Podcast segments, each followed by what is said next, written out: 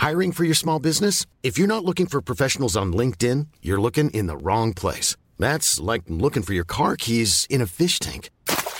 LinkedIn helps you hire professionals you can't find anywhere else, even those who aren't actively searching for a new job but might be open to the perfect role. In a given month, over 70% of LinkedIn users don't even visit other leading job sites. So start looking in the right place. With LinkedIn, you can hire professionals like a professional. Post your free job on linkedin.com slash spoken today. Bonjour, bonsoir, bon après-midi à toutes et à tous. J'espère que vous allez bien. Voici donc le replay du live Twitch qui a eu lieu avant-hier soir. Sachez que pendant tout le mois de septembre, on se retrouve tous les dimanches, les mardis et les jeudis à 21h sur ma chaîne Twitch. Twitch, si vous ne le connaissez pas, c'est une plateforme qui permet de pouvoir diffuser en direct euh, bah, ma pomme par exemple. Et donc surtout, n'hésitez pas à venir découvrir cette plateforme, à venir aussi découvrir le Discord parce que ça se passe par Discord pour venir discuter tous ensemble. N'hésitez pas aussi à créer un compte sur Twitch et de pouvoir venir, si vous ne voulez pas venir parler, vous pouvez également venir interagir dans le chat. Si vous n'avez pas la possibilité de pouvoir venir pendant le live, vous pouvez avoir euh, accès à l'intégralité de, ces lives en replay, en audio dans mes podcasts. Euh, donc le dimanche, on va faire, on va parler d'argent et donc ce sera dans Histoire d'argent. Le mardi, on parlera de parentalité, de paternité, de maternité, donc ce sera dans Histoire de daron. Et le jeudi, on parlera de masculinité et ça sera donc dans Histoire de mec. Et à chaque fois, ce sera le surlendemain après la diffusion. Je vous mets tous les liens dans les notes de cet épisode. Euh, je vous laisse en compagnie donc de ce live et je vous souhaite une belle écoute. Bonsoir Oh là là, mais quel plaisir Quel plaisir de vous retrouver la, la classe. Franchement, le kiff. Trop bien J'espère que vous avez passé une belle rentrée parce que ce soir, on va parler de rentrée des classes. L'année passée, euh, l'année passée, il y a deux ans, on avait fait un live sur la rentrée des classes, mais du point de vue des profs, et ça avait été génial. Je ne sais pas si vous l'avez, si vous aviez écouté euh, ce replay. Attendez, est-ce que je vous retrouve ça euh, Twitch, Fabrice, Florent, rentrée, prof? On avait fait, on avait fait un live spécial prof. C'était trop bien, je me souviens. Et là, je me dis, à vrai dire, j'avais complètement zappé, enfin pas, zappé que c'était la rentrée des classes bien sûr, mais j'avais zappé à quel point c'était un dos, et notamment quand on avait des, plus petits enfants, parce que c'est un peu moins un sujet aujourd'hui, moi, quand euh, à l'âge de mes filles qui ont, je vous le rappelle, 17 et 15 ans, mais c'est vrai que euh, j'ai vu sur le Discord les débats s'animer, etc. Et je me suis dit, waouh, en fait, en vrai, c'est vrai que c'est c'est un del, quoi, quand, euh, quand t'es jeune parent. Donc ouais, on va parler, on va parler, rentrée des classes, on va parler de ce que ça fait d'être un daron ou une daronne. C'est ouvert aujourd'hui, euh, c'est pour tout le monde, euh, pour parler euh, et de, vivre cette rentrée des glaces pour ses enfants quand ils sont petits, quand ils sont plus grands, parce qu'en fait c'est exactement la même chose. Avant de donner la parole aux gens qui sont déjà dans le, dans le chat, hein, parce qu'il y a Jérémy et Chloé, si je me trompe pas. je voudrais vous donner une anecdote, c'est que y a, je viens d'avoir Kim au téléphone, qui m'a ma fille cadette, et qui me racontait que elle avait mis dans la fameuse fiche des, métiers, parce que ça, c'est vraiment une galère qu'ils ont eu depuis toujours, en fait, parce que je n'ai pas. Pas de métier, quoi. Enfin, je sais pas comment, comment le décrire. Moi-même, je savais pas le décrire. Euh, donc, à l'époque, quand j'étais chez Mademoiselle, je lui disais, bah, t'as qu'à dire que je suis euh, chef d'entreprise, tu vois. Mais là, aujourd'hui, bon, elle m'a dit, j'ai mis créateur de contenu sur Internet. j'ai dit, ah ouais, pourquoi t'as pas dit que j'étais influenceur euh, comme Lena Situation, quoi? Elle m'a dit parce que le, prof, bon, il est un peu vieux, à mon avis, c'est parce que c'est la situation. J'avoue, c'est très possible. Voilà. Euh, bon, c'est une petite anecdote, mais sinon, c'est vrai que à l'âge de mes filles, même si la rentrée, ça reste un, comment dire, euh, toujours un moment qui est important dans l'année, euh, c'est quand même pas du tout la même, le, même, la même pression. Quoique, peut-être que Jérémy va nous dire va nous dire l'inverse. Parce que Jérémy, toi, toi, toi, as des grands enfants, Jérémy. Bonjour. Ouais, en effet. Donc moi, bonjour. euh, donc moi, j'ai euh, j'ai quatre filles. J'ai quatre filles. Dont quatre filles du docteur Jérémy. C'est grande. Voilà, exactement. Dont la plus petite euh, a 12 ans et euh, dont l'aînée a 20 ans maintenant. Euh, grands enfants, étudiante. Voilà. Et euh, l'anecdote que j'ai partagée un peu sur le Discord, c'est euh, que le hier j'ai accompagné ma deuxième, ma fille mm. lycéenne, elle a le même âge que Lina, mm. donc elle entre en, terminale. La terminale. Voilà. Et euh, donc elle est interne. Euh, le il est à une heure de route de chez nous, donc c'est un peu euh, tout le, c'est un peu le, le, trajet pour y aller, quoi. Ouais. C'est un peu le, le, voyage, donc je l'ai accompagné pour le premier jour parce qu'il fallait, euh, elle est interne, faut trimballer la literie, tout ça, faut, ouais. tout, faut des bras.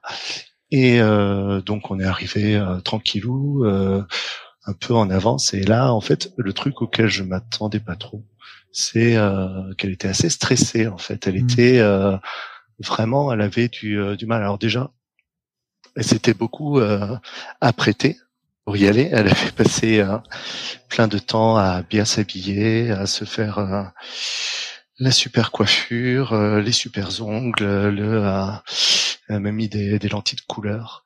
Des lentilles mais, de couleur, enfin, vraiment, waouh. elle- elle- voilà, elle est arrivée vraiment en, un, peu, un peu en superstar. quoi. Tu vois, Mhm. t'imagines vraiment. Moi, je m'imagine en tant que mec à l'époque, j'étais au lycée. Tu vois la fille comme ça, tu te dis, ok, c'est la star, quoi. C'est Ouais. euh, celle qui arrive pour euh, voilà. Sauf qu'elle, c'est pas, sauf qu'elle, c'est pas du tout son caractère. Elle, elle est Mhm. vraiment euh, plus euh, assez timide et assez réservée. Et je pense que justement, elle met un peu tout dans le. Elle, elle essaye à la fois de se faire remarquer et de se masquer derrière euh, Ouais. derrière tout ça, quoi. Je disais, il y avait quelqu'un, il y avait hein. Ouais. une, une de mes rédacs chez Mademoiselle qui disait que pour elle, le maquillage, c'était sa peinture de guerre. Donc, euh, j'imagine bien ce, ce- ce- cet état d'esprit-là, quoi. Je pense qu'il y, a- il y a un peu de ça. Et en fait, quand on est arrivé, il y avait juste quelques personnes qui étaient là et euh, euh, qu'elle connaît, qu'elle connaissait pas. Et euh, là, tout de suite, enfin, elle s'est mise un peu à, à trembler. Quoi. On est resté dans la voiture un moment. Elle voulait pas ressortir de la voiture tant qu'il n'y avait pas euh, au moins quelqu'un à qui s'accrocher, quoi. Tu vois, Ouais. une copine, euh, un truc comme ça. Et euh, en fait, elle avait vraiment. euh, alors moi, je m'y attendais pas du tout parce Mm. qu'elle y était super bien dans ce lycée. Euh, c'est un lycée qui est, qui est qui est assez cool, qui est en campagne, donc déjà euh, Condon, c'est une petite ville dans, dans le Gers, donc euh, déjà c'est euh, ça craint pas du tout. C'est un lycée de de 400 élèves. Elle est euh, dans une filière artistique, donc euh, c'est un lycée d'artistes que tu vois, ils sont tous euh, internes. C'est assez euh, euh, Ça doit être, ça doit être, un, ça doit être génial à vivre, hein, vraiment. Voilà, et donc en fait, c'est un peu que des, hein, c'est un peu que des gens cool qui sont là-bas, Mm. quoi. Tu vois, elle se fait pas, elle se fait pas emmerder, il y a pas d'histoire et tout. Elle s'est vachement épanouie là-bas depuis, euh, depuis qu'elle y est. Et euh, donc franchement, moi je m'attendais à ce que ça, à ce que ça roule tout seul. Et euh, et en fait, euh, enfin voilà, elle a, elle a eu peur de se remettre, à- de de- d'oublier comment est-ce que tu fais pour euh, pour dire bonjour aux gens, enfin pour re- reprendre le contact. Ouais. Et, euh, et, et moi, en fait, tu vois, je m'y attendais pas du tout à cette histoire. Je pensais qu'elle allait être cool, euh, qu'elle allait arriver à la reine du lycée, tu sais, un peu la, la, la star en terminale en plus, quoi. Mm. Et euh, voilà, c'était un, c'était beaucoup plus dur. Bon après, une fois qu'il y a eu une ou deux amis qui sont arrivés, ça s'est, euh, ça s'est passé bien mieux.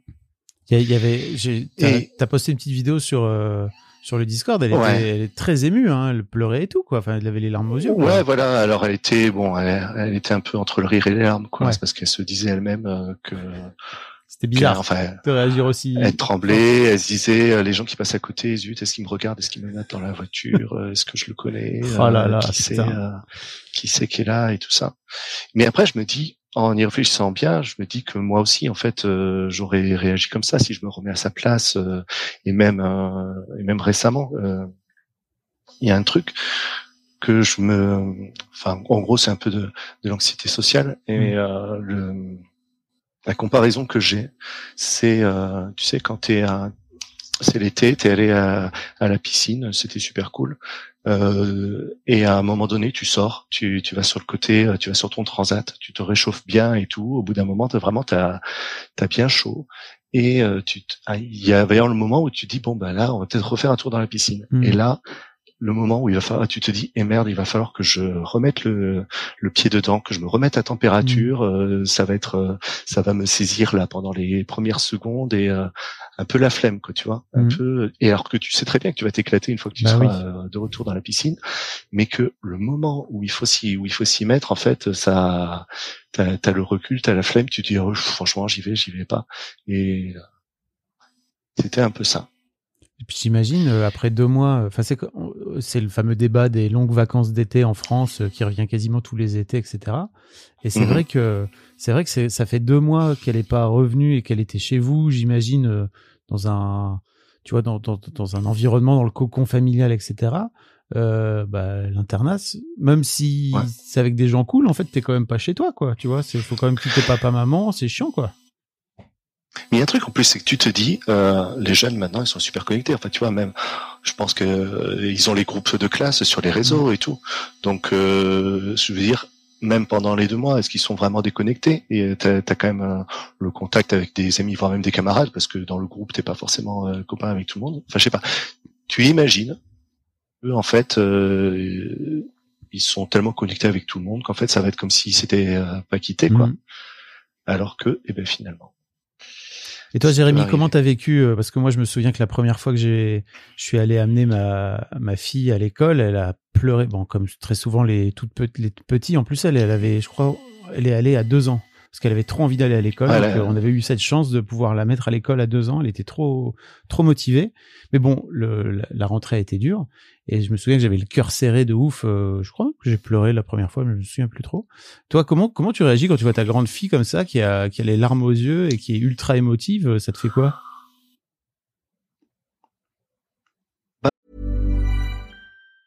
Now's the time to save 30% on wedding jewelry, only on BlueNile.com. Make sure your wedding ring is the one with your pick of diamond and lab grown diamond bands, all hand finished and graded for excellence. Or surprise her with something blue she'll love for life, like a stunning pair of sapphire earrings. Blue Nile's jewelry experts are available 24 7 to help, from fit questions to style advice. Right now, get up to 30% off at BlueNile.com. BlueNile.com. Hiring for your small business? If you're not looking for professionals on LinkedIn, you're looking in the wrong place. That's like looking for your car keys in a fish tank.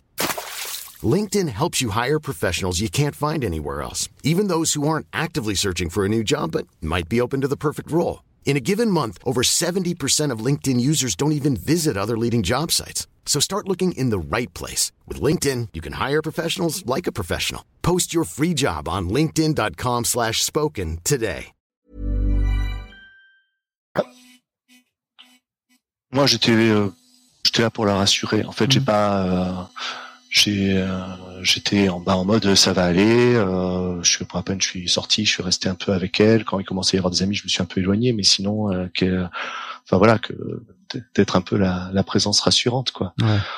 Euh, sur le moment, après, moi, je me suis dit euh, tout de suite, ça, ça va aller, ça va passer. C'est un mauvais moment, Ouais. c'est un moment un peu de stress, mais euh, voilà. Après, j'ai euh, j'ai essayé de sortir des vannes de daron pour la faire rigoler un peu, et puis. euh, Tire sur mon doigt.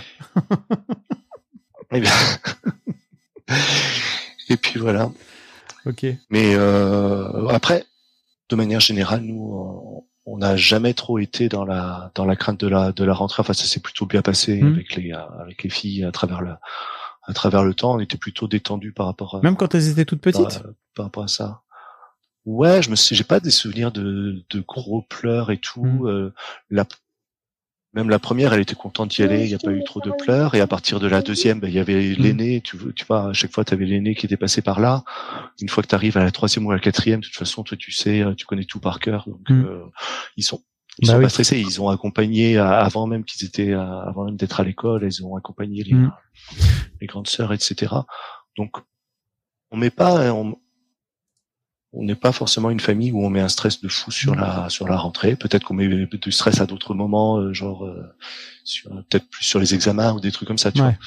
Mais, euh, mais en gros, ouais, pour la peine. D'autant plus, tu vois, pour la peine, j'avais pas anticipé ça comme étant une, une rentrée, tu vois, vraiment stressante. Ouais. Pas comme, ok, tu fais le grand saut. La première fois, tu arrives dans un dans un nouveau lycée que tu sûr. connais pas. Tu arrives euh, après, tu arrives dans les études supérieures, dans une ville que tu connais pas, etc. Tout ça, tu l'anticipes. Tu dis bon, très bien, je vais être à ses côtés et tout.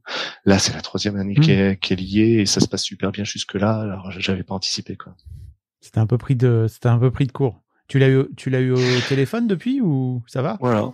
Ouais, ouais, on l'a eu euh, sur, sur le chat, ça s'est bien passé. Mhm. Moi-même déjà, euh, après, je l'ai mise dans sa chambre, elle s'est retrouvée euh, Mhm. en chambre avec sa meilleure amie et tout. Enfin, j'ai pas.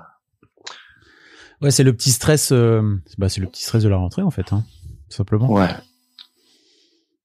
Ok. Bah écoute, merci pour ton, merci pour ton témoignage, Jérémy. Voilà. Et, et avec et les plus petits, tout ça va. T'es t'es plus tranquille de ce fait-là. Enfin, de toute façon, quand c'était t'as quatre enfants, quoi. Tu vois, au bout d'un moment, ça finit par devenir la routine, quoi. C'est sûr que quand tu arrives au, euh, au dernier, bah d'un côté, oui un truc. Moi, je pareil, je suis l'aîné de quatre enfants Mm. et euh, tu essuies les plâtres quand t'es le premier, Toujours. parce que tu, euh, parce que les euh, les parents, euh, t'arrives au collège, ils savent pas comment ça marche le collège. T'arrives Mm. au lycée, ils savent pas comment ça marche le lycée et tout. T'as plus la pression parce que c'est la première fois que quelqu'un va rentrer en sixième. Et, euh, et c'est sûr que euh, donc sans doute qu'on a été pareil Mhm. avec la grande. Après, euh, quand t'arrives à euh, quand t'arrives à la petite dernière, c'est sûr que t'es- t'es plus cool. Alors, Ouais. d'un côté, ça peut être vu comme un, un manque d'attention, mais d'un autre côté, c'est aussi que tu mets moins de stress et puis Bah que oui. ça peut faire aussi des enfants qui sont moins stressés. J'avoue. Comme quoi, euh, faites quatre enfants et comme ça, plus ça ira, plus plus vous serez détendu et que vous détendrez tout le monde. c'est la recette magique. Je sais pas, je sais pas si c'est la meilleure recette pour être détendu tout le temps, en fait. Mais Lina, t'es dans le coin, toi?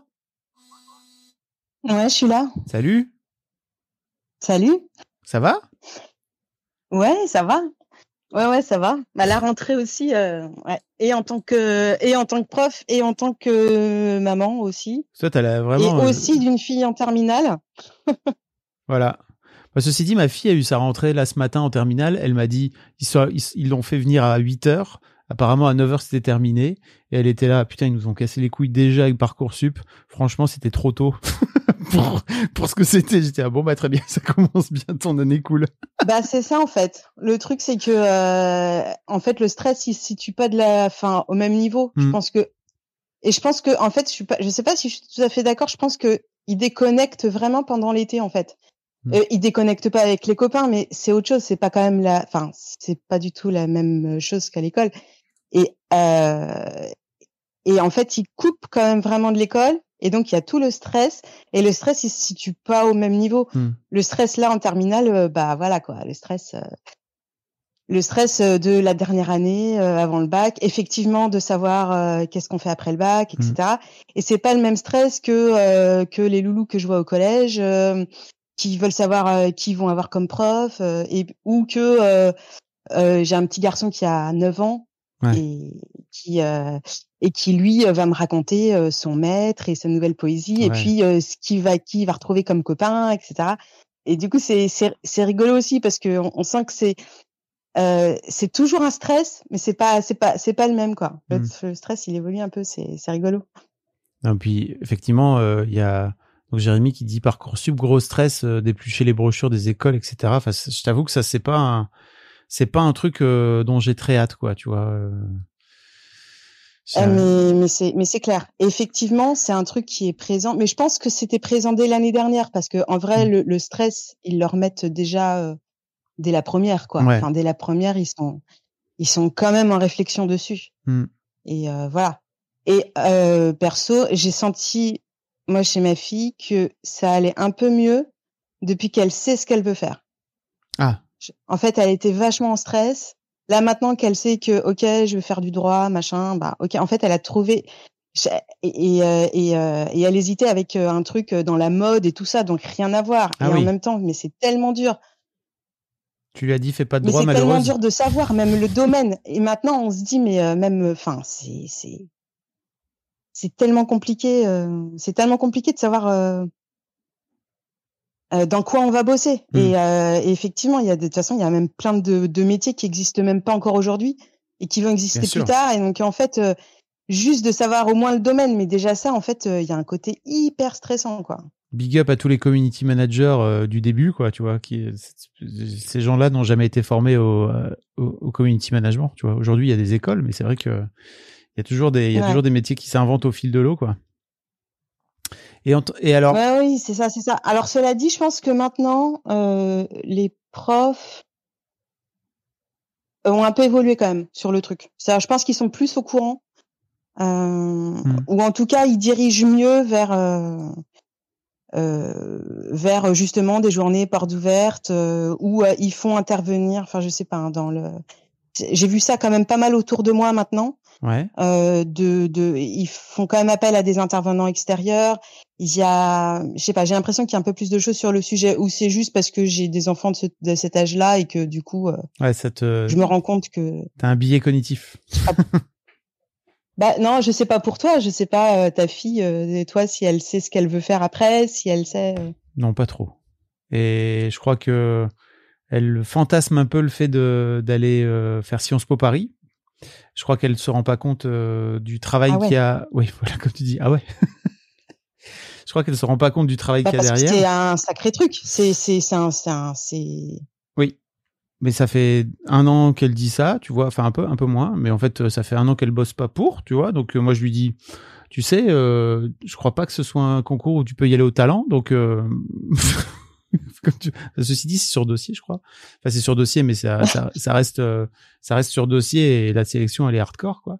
Donc, euh, je lui disais, tu peux pas y aller au talent, là. Il va falloir taffer, quoi. Et bon, pour l'instant. Bah, pour Sciences Po, il y a des, il y a des prépas. Il y a des prépas Sciences Po. Il y en a qui commencent dès la seconde, par exemple. Ouais, c'est ça. C'est ce qu'elle me dit, c'est que, en fait, elle va peut-être faire la, en fait, dans c'était bizarre parce que dans son lycée, il y avait une prépa, euh, en seconde pour les, pour Sciences Po qui était dispensé par une prof euh, de à Lille donc et en fait le la prépa était réservée aux étudiants boursiers euh, c'est-à-dire que si tu n'étais pas étudiant ah boursier, tu pouvais. Ouais, c'était étonnant. Euh, tu pouvais pas. Et je comprends parce qu'en fait, euh, j'imagine que se pose, il y a un vrai côté. Bon, on a envie de de faire, euh, d'intégrer en fait des gamins qui sont boursiers, etc. Euh, mais, mais si tu veux, elle, elle était là, bah moi je voudrais bien aussi la faire. Ils lui ont dit, bah non frérot, désolé, t'es pas boursière, donc tu peux pas y accéder. Là, bon. Ah, mais enfin, du coup, je trouve ça dégueulasse aussi. Enfin, en fait, euh, c'est pas. Bah, tu fais quoi, du coup bah, on appelle ça la discrimination positive. Hein. Après, on est d'accord ou pas avec le concept, ah, hein, tu vois. Mais, mais moi, je trouve ça. Moi, perso, je trouve ça cool. Après, euh, tu vois, je voilà, je, crois que. Bah, je, enfin, en tout cas, enfin, moi, c'est la première fois que j'entends parler de ça, mais je sais qu'il y a des prépas Sciences Po euh, euh, mais il y en a qui se commencent dès la seconde, il y en a qu'on peut commencer en première, il y en a d'autres qu'on peut faire même en terminale en fait. Mm. Enfin, on n'est pas forcément non plus obligé de suivre dès la seconde. Et puis aussi avec Sciences Po, t'as as quand même, as, justement, t'as pas que Sciences Po Paris aussi. T'as, as... Oui, oui, oui. Mais je crois qu'elle veut. son, son, objectif, c'est de venir vivre euh, à Paris avec son papa. Ah oui. bah oui. Ouais, alors ça, c'est encore, c'est encore différent. Et puis tu vois, en même temps, on se dit autre chose, c'est que elle a, elle a une mère à Lille, un père à Paris. Normalement, tu es capable de pouvoir faire à peu près toutes les filières, sauf si vraiment il y a une école euh, spécifique, tu vois. Euh, tu peux faire à peu près plein de choses entre ces deux villes. Euh, ça serait un peu dommage, sauf si vraiment tu as une école très claire qui est que, je sais pas, à Lyon, tu vois. C'est bien dommage de pas de pas venir vivre chez tes parents d'une manière ou d'une autre, quoi. en termes de budget, Mais du coup, tu tu dis pas aussi, en fait, ma fille là, c'est sa rentrée, et en fait, après, c'est sa dernière rentrée scolaire. Enfin, ça mmh. fait, ça fait un truc aussi, là. Tu as rentré des classes. Et moi, je me suis dit, mais en fait, c'est ça. Enfin, ok, non, après, peut-être, voilà, elle sera dans d'autres écoles et tout, mais quand même. T'as la, la dernière rentrée scolaire. T'as la rentrée post-bac aussi, qui a, qui, a un truc, hein, surtout la première, surtout la première rentrée post-bac. Hein. Ouais, ouais, ouais. Mais toi, t'as un peu ça?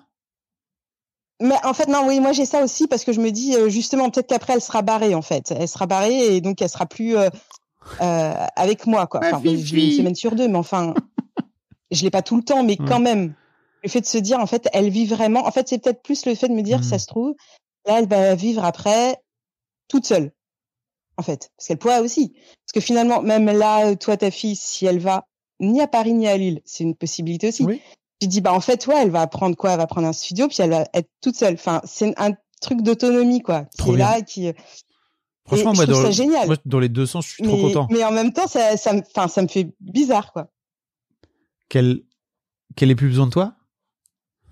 Ouais euh, c'est un truc que je retrouve beaucoup plus. Pardon, j'ai pas, compris. Ah, c'était une question. Est-ce que ça, ça, te fait bizarre qu'elle ait plus besoin de toi Point d'interrogation?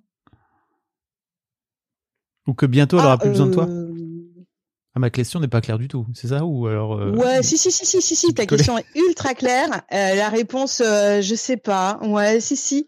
Bah, Non, je serais, je serais contente euh, qu'elle soit autonome en vrai, vraiment. Mm. Après, euh, je suis pas sûre que de toute façon elle ait genre plus du tout besoin de moi. Enfin, Ce rire sur démoniaque. le sur que- euh, le plan financier, sur plein de choses, euh, non.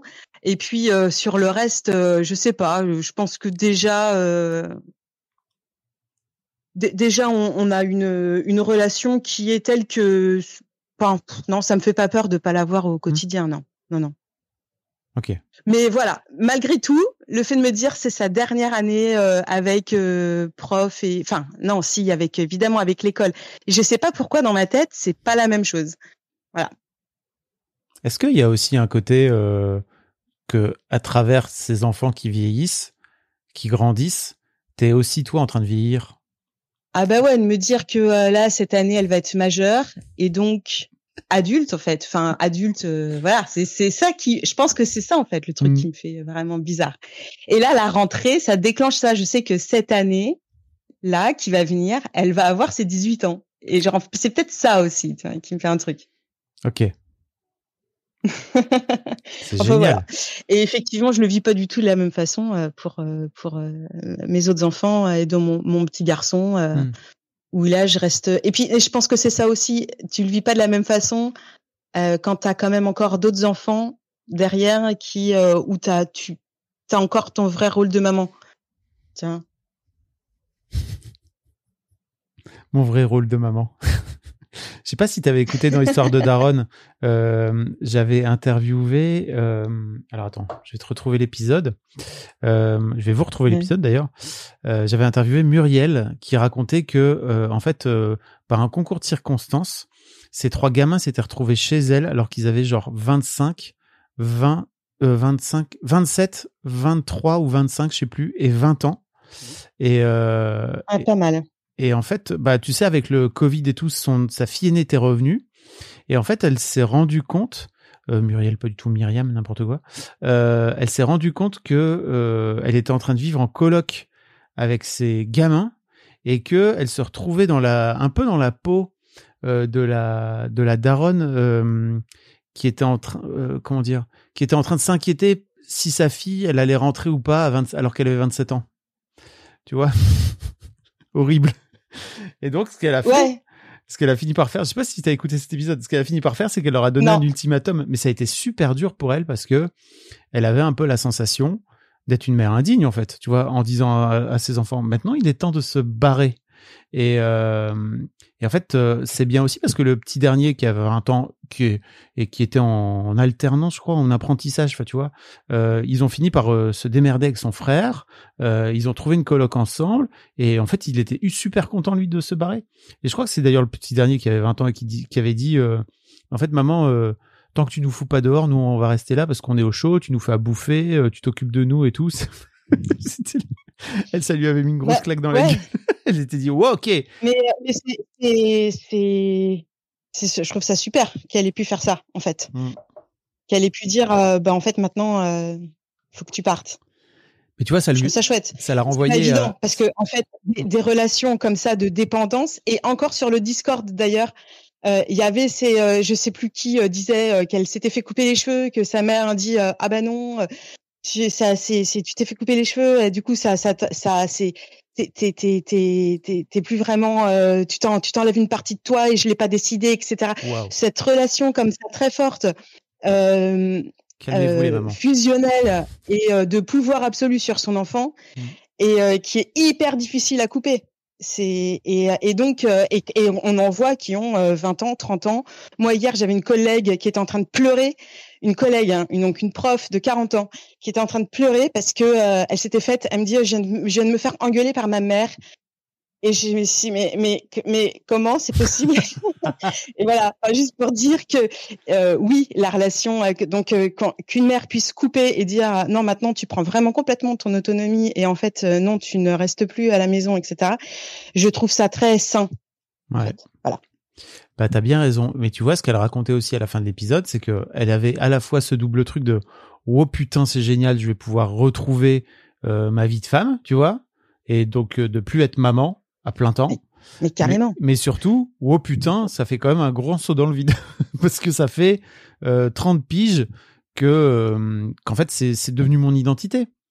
Et je, crois que c'est vraiment génial aussi de. C'est pour ça que j'aime bien avoir euh, des daronnes, tu vois, qui ont 50, 55 ans là, euh, parce qu'elles sont, elles ont déjà passé ce cap-là et qu'elles sont capables d'en parler. Et c'est vrai que je trouve que c'est un vrai défi dans la vie d'un parent, mais je crois que ça touche d'autant plus les mamans, tu vois, euh, de réussir à ne pas faire de, de ta parentalité euh, ton identité, quoi.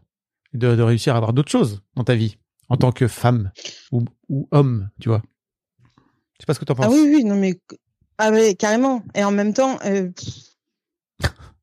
bah, je, je, trouve que tes, tes mamans, tu, tu ou, ou père, enfin, tu, tu, le restes toute ta vie quand même. Alors pour le coup là, autant, euh, autant, je sais pas, euh, moi ça, m'a pas empêché d'avoir euh, ma vie de femme. Et je pense que par exemple j'ai eu plus ma vie de femme et ma vie euh, et ma casquette euh, de musicienne de prof euh, de euh, et de, de femme euh, et que là par exemple en ce moment je suis juste mère pour plein de raisons mais mais en fait voilà donc en fait je, je trouve que ça, ça, dépend des moments de ta vie je pense que tu as quand même des moments où tes, tes, tes enfants ils ont vraiment super besoin de toi mmh. et que c'est super si tu es là quand même oui et après après, euh, voilà. On, va pas spoiler ton, on va pas spoiler ton futur épisode, euh, Mélina. Non, euh, ah bah non, non, je, non, mais j'ai rien dit. Mélina a enregistré. J'ai rien dit du tout. C'est juste pour dire, Mélina a enregistré un super épisode euh, d'histoire de Daron. Euh, et vous comprendrez quand elle dit je suis, je suis maman pour plein de raisons. vous comprendrez pourquoi en écoutant l'épisode. ouais, ouais, ouais. Non, mais c'est, c'est sûr. Mais non, mais c'est pour pour dire vraiment que euh, la vie de, de femme et il faut, il faut, il faut pas en fait, je trouverais ça dommage. En fait, mon point, c'est de dire, ce serait trop dommage d'être, euh, de redevenir femme juste euh, quand tes enfants sont barrés de chez toi, quoi. Mmh. En fait, euh, tu vois ce que je veux dire C'est, c'est juste ça. En fait, donc d'être là pour tes enfants quand ils en ont besoin. Et, et c'est, je, pense que ça se situe là.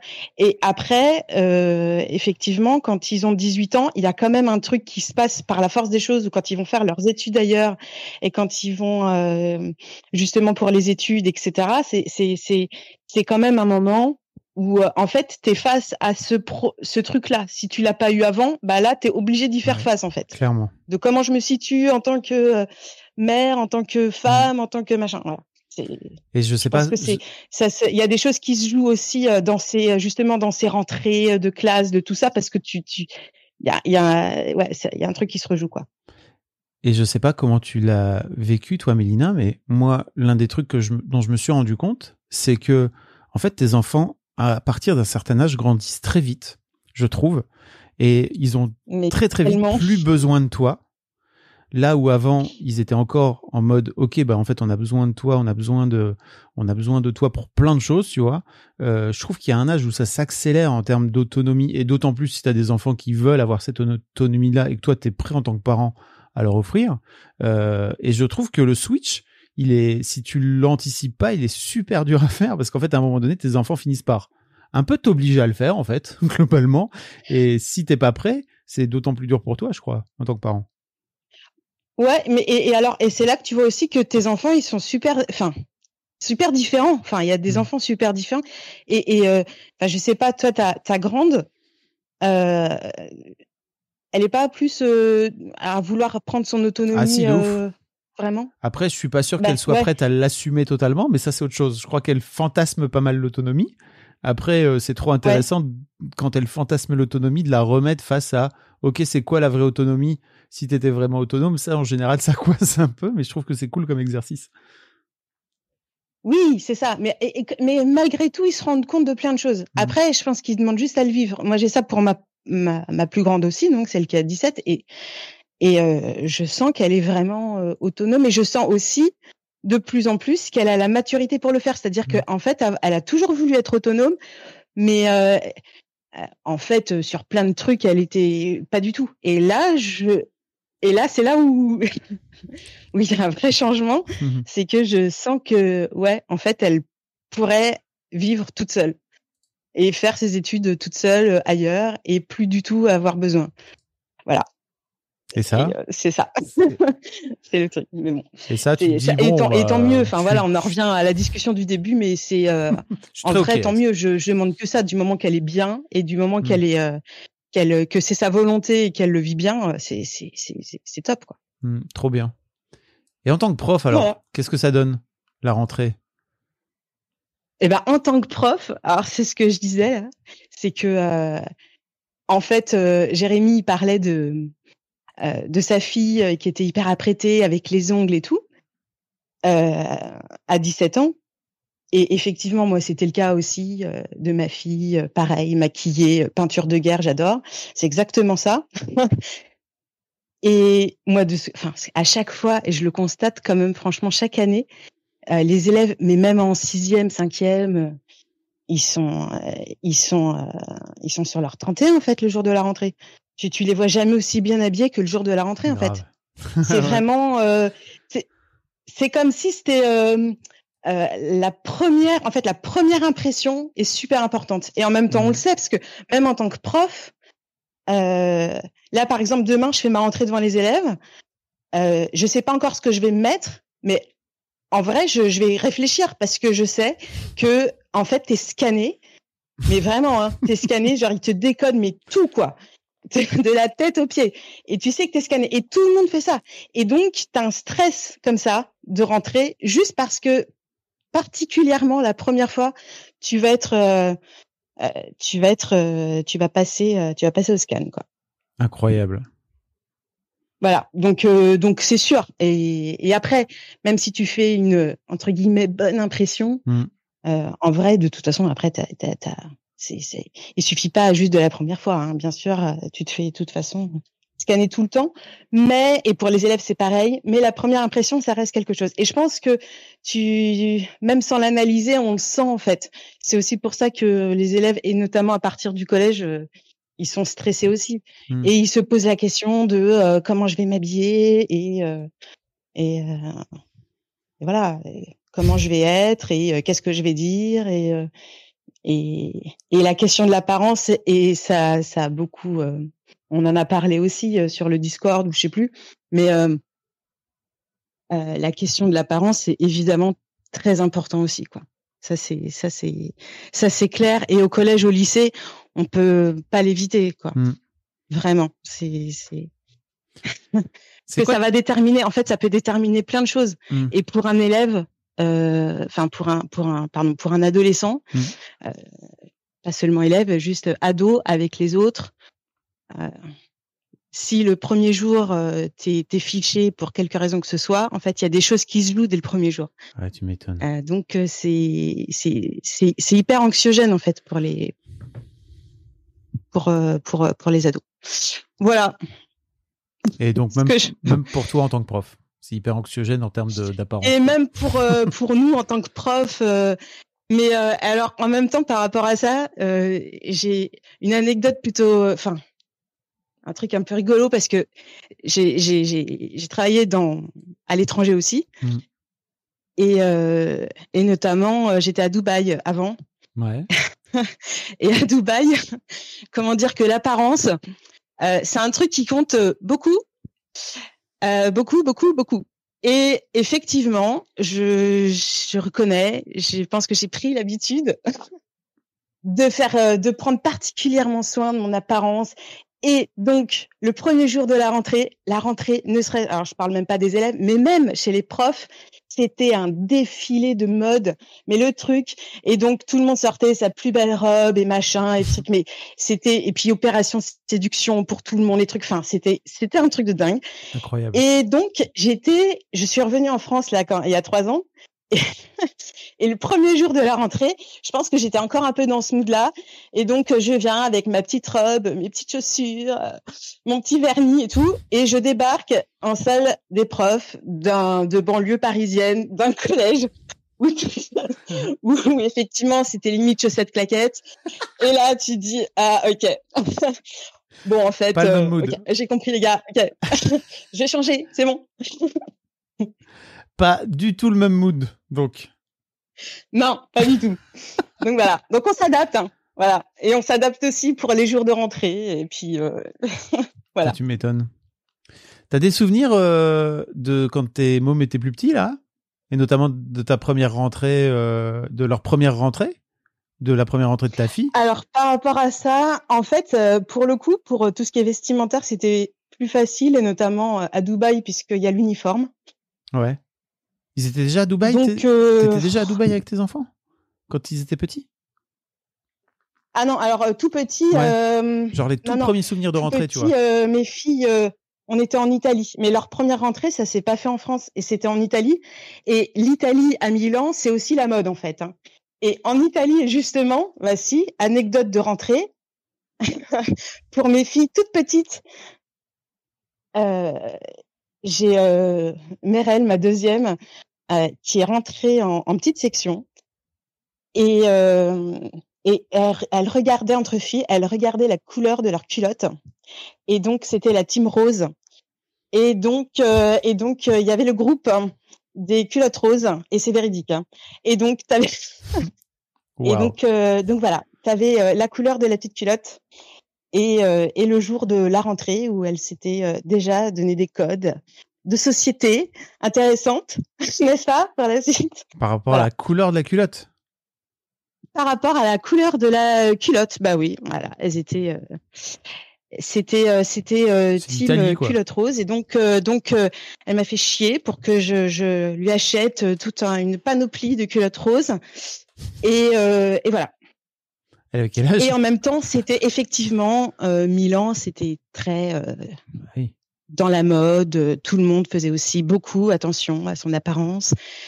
Et ça se voyait donc euh, dès tout petit, dès la maternelle. Et c'est c'est terrible quand il pense. C'est terrible. Euh, ces ces codes de société dès que tu es toute petite, des, des- toute petite. Et là, je parle, enfin, surtout aussi pour les pour les filles. Hmm. Enfin, euh, voilà quoi.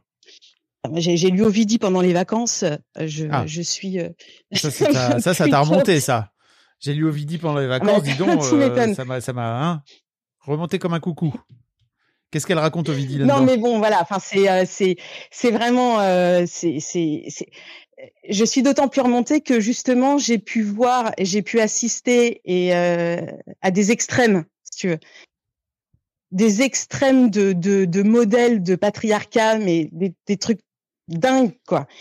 Et donc euh, donc oui et tu vois et, et je je relis ça à la rentrée parce que parce que on est quand même toujours dans ce système de séduction etc. Et dès tout petit et dès la rentrée c'est un truc de dingue. Ok. Qu'est-ce qu'elle raconte Ovidie? Pourquoi ça t'a, pourquoi ça t'a remonté comme ça? Ah euh, non, mais là c'est plus trop le sujet de de, de la rentrée des classes là du coup parce Ah bah, que c'est plus sais pas. euh, Bah, sur euh, les relations euh, relations hommes-femmes. Ovidie en fait, j'ai lu son dernier livre euh, qui s'appelle euh, La chair est triste hélas. Oui. Ça parle. Je sais pas si tu l'as lu. Non, pas du tout, mais ça parle de, ça parle de relations amoureuses hétéro, c'est ça? Ou pas du tout? Euh, pas vraiment non non. de la plaque. Enfin- ok, d'accord, d'accord, pardon. Enfin euh, oui et non. C'est-à-dire que Ovidie puis Ovidie elle est bi, je crois. Enfin on, on s'en fout, Ouais, peu ouais. importe. Mais c'est surtout que elle euh, non, elle exp- en fait, elle a commencé à faire une grève du sexe depuis trois ans. Ah oui, Et ça en y est, je gros, euh, voilà, Ok, elle explique pourquoi.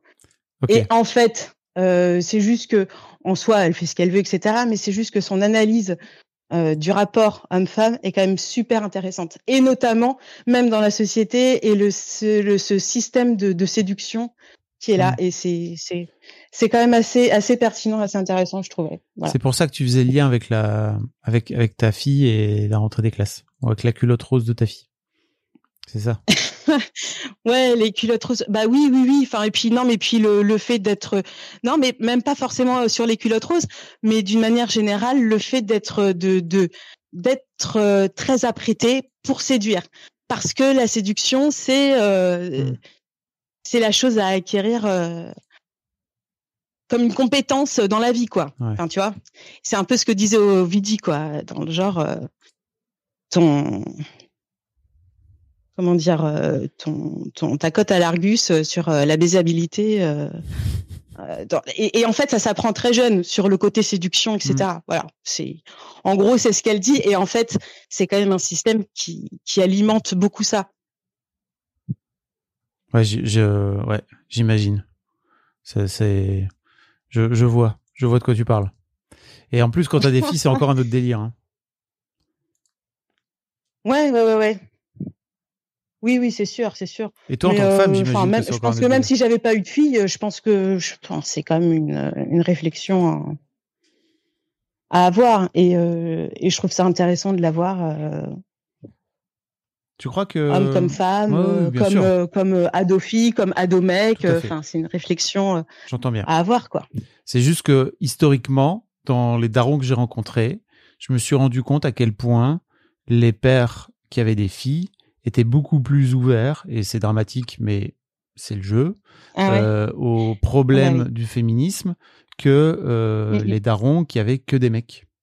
Parce que à un moment donné, il n'y a pas forcément, ils n'ont pas ce miroir en fait, euh, alors qu'ils l'ont peut-être sur d'autres femmes de leur entourage, euh, sur leur euh, sur leur femme par exemple, sur leur compagnonne, ex- sur leur compagnon, etc.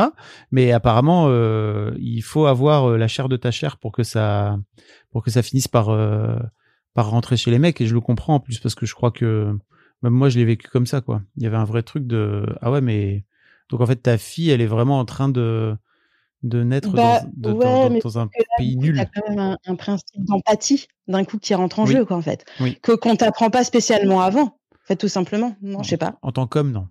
C'est pas, Oui. pas forcément En tant qu'homme, par rapport aux femmes, ce, ce truc de te mettre à la place d'eux, dans de véritable empathie, d'essayer Ouais. de comprendre, euh, voilà. Et, et c'est un exercice que qu'on t'apprend pas à faire avant. Mais je, je c'est pas c'est pas je dis c'est pas un reproche. Enfin, c'est c'est le système quoi, tu vois, qui est comme ça. C'est Non, j'entends bien. Ça, ça n'a a priori rien à voir avec la rentrée, mais quand même, parce que l'air de rien, euh, l'école est aussi une grande, euh, euh, est un lieu de, de construction aussi sociale pour les enfants et il y a énormément de, il y a énormément de choses qui se jouent en fait, notamment en termes de stéréotypes, etc. Je me souviens que euh, moi, ça m'avait vraiment fait marrer parce que y a ma fille, je crois qu'elle devait être en maternelle, euh, et c'est euh, carnaval. Trop bien. Et, et je dis à ma fille, euh, super, euh, qu'est-ce que tu veux qu'on te fasse comme costume? Peut-être qu'on va te l'acheter, etc., etc. Elle me dit, je vais me déguiser en, en princesse. Je suis là, super. Euh, à quoi ça sert qu'on se fasse chier à, à vraiment te te- t'expliquer que les stéréotypes de genre, etc. Non, je vais être en princesse. Bon, en même temps, elle a trois ans, tu vois, on comprend. T'as envie d'être en princesse, trois ans, quatre ans, je sais plus. Et, et en fait, on se pointe le matin euh, du, du carnaval. Toutes les filles étaient en princesse. Et les mecs, ils étaient déguisés, mais ils avaient plein de trucs. Ils étaient déguisés en chevaliers, il y avait des super-héros, il y avait des, des sportifs, il y avait des, enfin, il y avait de tout, en fait. Et les meufs, elles étaient toutes déguisées en princesse rose. Ouais, mais t'exagères, Fab, franchement. Enfin, je veux dire, attends, c'est bon, quoi. T'as, le choix dans les princesses. T'en as plein des princesses. C'est génial, attends. Et bien, Non, pas, à pas à Non, l'époque. mais voilà. Non, mais évidemment. Euh, Aujourd'hui, aujourd'hui, je dis pas. Franchement, Disney, ils se sont renouvelés dans leurs princesses. Non, mais c'est vrai, ils ont des princesses beaucoup plus cool. Non. Disney qu'il y a encore euh, 15 ans. T'as, au moins le choix entre euh, une petite dizaine de princesses. C'est génial. Et des princesses. Non, mais des Euh, princesses cool. non, mais c'est, c'est blague à part. Franchement, c'est, c'est, c'est clair, c'est clair. C'est alors euh, euh, là, d'un coup, je pense à un truc, c'est que euh, donc mon petit garçon vient d'avoir euh, 9 ans là, euh, il y a trois jours. Oui. Et euh, et pour son anniversaire, euh, sa grande sœur, donc euh, celle qui vient de rentrer en terminale. Euh, lui dit bah, qu'est-ce que tu veux et tout et, et lui répond bah en fait moi je veux du vernis à ongles Ok, cool. Et, Et, alors donc, bah, le vernis à ongles, super. Et donc, donc il dit, ah, bah, super, tout. tu veux quelle couleur? Bah, je veux du bleu. Donc, ok, bah, je vais te faire les ongles. Et euh, pour la rentrée, ouais, bah, écoute, euh, alors, et, Ça t'a fait quoi, toi? et en fait, qu'est-ce que tu fais dans ces cas-là? T'étais hyper OP avec l'idée ou ça, tu vois? Alors, en fait, bah, alors, bah, du coup, euh, Je te sens un peu, euh, euh, du coup, moi, ce que je lui ai dit, c'est, euh, écoute, euh, je trouve ça, je trouve ça super. euh, effectivement, euh, c'est joli, les ongles bleus. T'as bien raison. euh, Mhm. Enfin, ou bleu ou n'importe quelle couleur, d'ailleurs, peu importe. Mais euh, pourquoi pas? Alors, j'ai esquivé le truc en disant que euh, les filles, quand elles étaient petites, elles n'avaient pas le droit euh, d'avoir. On n'a pas le droit d'avoir du vernis à ongles à l'école, euh, ce qui est vrai. Que Normalement, en primaire, t'as pas le droit d'avoir du vernis à ongles. Oui. Euh, et après, j'ai dit, mais après, tu, tu fais ça euh, à la maison, il n'y a pas de souci. Le truc, c'est que en fait, si tu fais ça à l'école, moi je trouve ça génial. Enfin, j'ai pas de problème avec. Simplement, c'est dur. C'est quelque chose qui, malheureusement, est quand même très genré.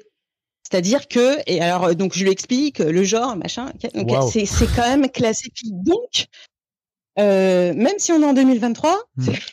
je lui ai pas dit ça, mais je le pensais, euh, tu vas avoir quand même des personnes qui vont te dire ah mais ça c'est pour les filles. Hmm. Donc tu assumes, mais il faut quand même que tu saches qu'il va y avoir des personnes qui vont te dire ça. Est-ce que tu sais quoi leur répondre Est-ce que tu sais ce que tu vas leur dire quoi C'est c'est juste ça.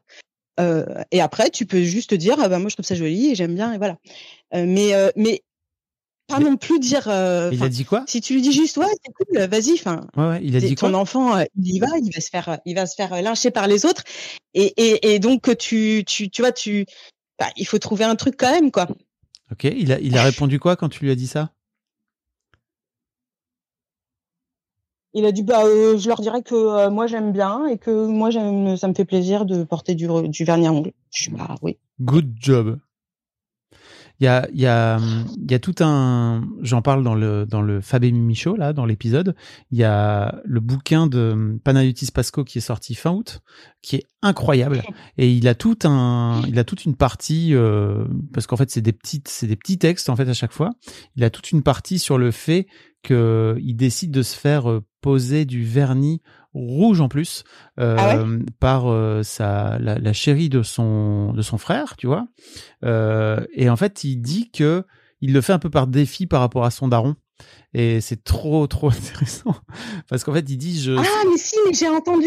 C'est pas là où tu parlais de, à la fin, quand son daron arrive sur scène et que du coup il part et que tu avais deux interprétations différentes tout, à fait. ça, c'est pas ça? Tout à fait. Bah ça c'est dans son spectacle, mais dans son livre, il parle en particulier d'un moment où il parle de, du vernis à ongles et c'est vrai que moi je me suis retrouvé une fois on revient à l'école, euh, on était dans une super OP euh, avec euh, Mac Cosmetics chez Mademoiselle et ils étaient venus pour maquiller toute l'équipe. Et moi je me suis retrouvé avec euh, à me faire maquiller mais un maquillage de ouf, hein, vraiment. J'étais highlighté de ma boule. Il m'avait mis un, un, rouge à lèvres de taré. C'était incroyable. Franchement, une dégaine et, de et tu t'es senti comment, en vrai? Enfin, ah, Je veux dire, ça t'a fait quoi? Tu t'es trouvé beau, moi J'étais au top. Ah oui, oui, bien sûr. En fait, il faut les photos. Euh, tu dis chanty, mais j'aimerais bien. Je sais qu'il y a des photos, mais je, je n'ai jamais, je n'ai jamais pensé à les récupérer. Je suis, je, c'est, c'est dramatique. En revanche, ah si, je, je crois que j'ai une vidéo. Euh, en revanche, je me suis dit, ok, bah c'était vendredi, euh, genre midi après-midi, et souvent le vendredi après-midi, je rentrais à Lille. Et donc je me suis dit, let's go, tu te démaquilles pas, tu fais tout le voyage jusqu'à Lille et tu vas chercher ta fille. Donc euh, c'était Kim à l'époque, ma cadette, euh, à l'école, comme ça. Elle avait quel âge? Elle était genre C2, CM1, un truc comme ça, je crois. Écoute, elle m'a vu et je, elle t'a pas reconnu. En fait, c'est pas ça, c'est que elle m'a vu, j'ai, je l'ai filmé, et en fait, je suis un peu triste parce que j'ai pas réussi à la filmer euh, très correctement, mais il y a juste un moment et je n'ai jamais vu autant de honte dans ses yeux. Vraiment, elle était, elle a, elle a, tu vois, elle a baissé les yeux sur le trottoir, l'air de dire, mais qu'est-ce qu'il fout là comme ça? Mais tu vois, c'est pour ça que c'est pour ça que je t'ai demandé l'âge qu'elle avait parce qu'effectivement, ça dépend de. Je pense que c'est une question d'âge. Si elle avait eu 5-6 ans, je pense qu'elle aurait pas réagi comme ça en fait. Bien sûr, là c'était déjà trop tard. c'est déjà trop tard en fait, putain, mais c'est dingue quoi quand même. Mais après, je crois qu'elle m'avait jamais. Bon, après, peut-être que juste avait une sale gueule. Enfin, pardon, hein, mais. Euh. Non. Franchement, t'imagines ce visage-là avec ce crâne-là, tu vois, highlighté de ouf. Franchement, les, les maquilleurs, ils étaient là. J'adore parce que vraiment, j'ai jamais eu, autant de matière à poser. J'étais là, bah oui, bien sûr. C'est bien sûr. highlighter, euh, ah l'intégralité de, cette tête là. Euh, franchement, c'est du kiff pour n'importe quel maquilleur ou n'importe quelle maquilleuse, quoi. Donc, euh, donc Alors, pour, et pour, ça me fait penser à un truc, c'est que pour en revenir à la, à la rentrée des classes, euh, je suis au collège, mais je suis aussi, euh, je travaille aussi au lycée. Ouais. Et au lycée, c'est quand même, euh, mais pas du tout la même ambiance. Et je pense que c'est une question de public parce que c'est pas vraiment non plus le même public, mais euh, il y a, euh, il y a beaucoup, enfin, beaucoup par rapport à, je pense même il y a encore 10 ou 20 ans, mais euh, de mecs qui assument, mais euh, total euh, les euh, les les euh, le fait que qu'ils soient euh, qu'ils soient euh, Bah, gay ou Euh, c'est ça qui- ils assument leur sexualité Ouais, ouais. sans aucun problème. leur, leur orientation Mais, sexuelle. ouais. mais euh, et les et les filles pareil, pareil et euh, les enfin en fait ils assument bien plus leur euh, leur euh, leur leur, euh, leur tenue vestimentaire Mm. euh, que même quand ils sont au collège. Il y Bien a sûr, une sorte euh, ils s'affirment bien plus quoi. ça se débloque. Et donc euh, donc euh, le, le mec euh, qui va qui va être en kilt en vrai euh, je pense classe. que même pas enfin c'est c'est il va il va rien se passer en fait Mhm. il est là, bah ça, ça fait triper d'être en kilt, bah il vient en kilt en Mm. fait et, et, et c'est tout. La Et classe. c'est cool. Et Mm. puis il y a, il y a rien qui, enfin voilà. Et je et je vois, je dis le kilt, c'est c'est, je dis ça parce que ça s'est vraiment passé. Ouais. Mais euh, mais voilà. Mais euh, et c'est, et il y a une ouverture. euh, Enfin, tu viens, t'as les cheveux roses, t'as les cheveux bleus, euh, tu t'es t'es t'es un mec, t'as des ongles. Tu, enfin.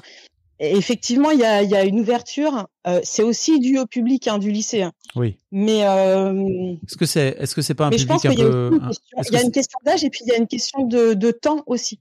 En 2023, je, je veux dire, moi je pense que ça aurait été impensable euh, il y a encore 20 ans quand même. Oui, clairement. 15. Clairement, il y a Pistachionnet tu qui dit au lycée ça peut passer, mais je crois surtout en ville parce que dans ma campagne elle est pas très sûre. Et je suis assez d'accord aussi avec l'idée. Ah ouais, mais c'est clair, c'est clair. Non, je un- il y a un vrai truc par rapport à ça quoi. Clairement. Ouais, c'est sûr. Voilà. Bah, ok. Les administrations scolaires font pas très souvent chier les mecs. Ah oui, oui. Tu veux dire qu'ils font plutôt chier les meufs?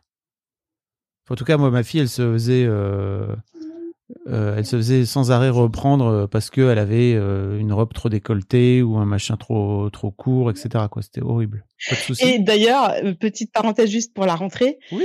euh, c'est hyper dur aussi, je trouve, pour les parents là avec ou euh, ou euh, enfin, je sais pas si ça vous fait ça aussi à vous.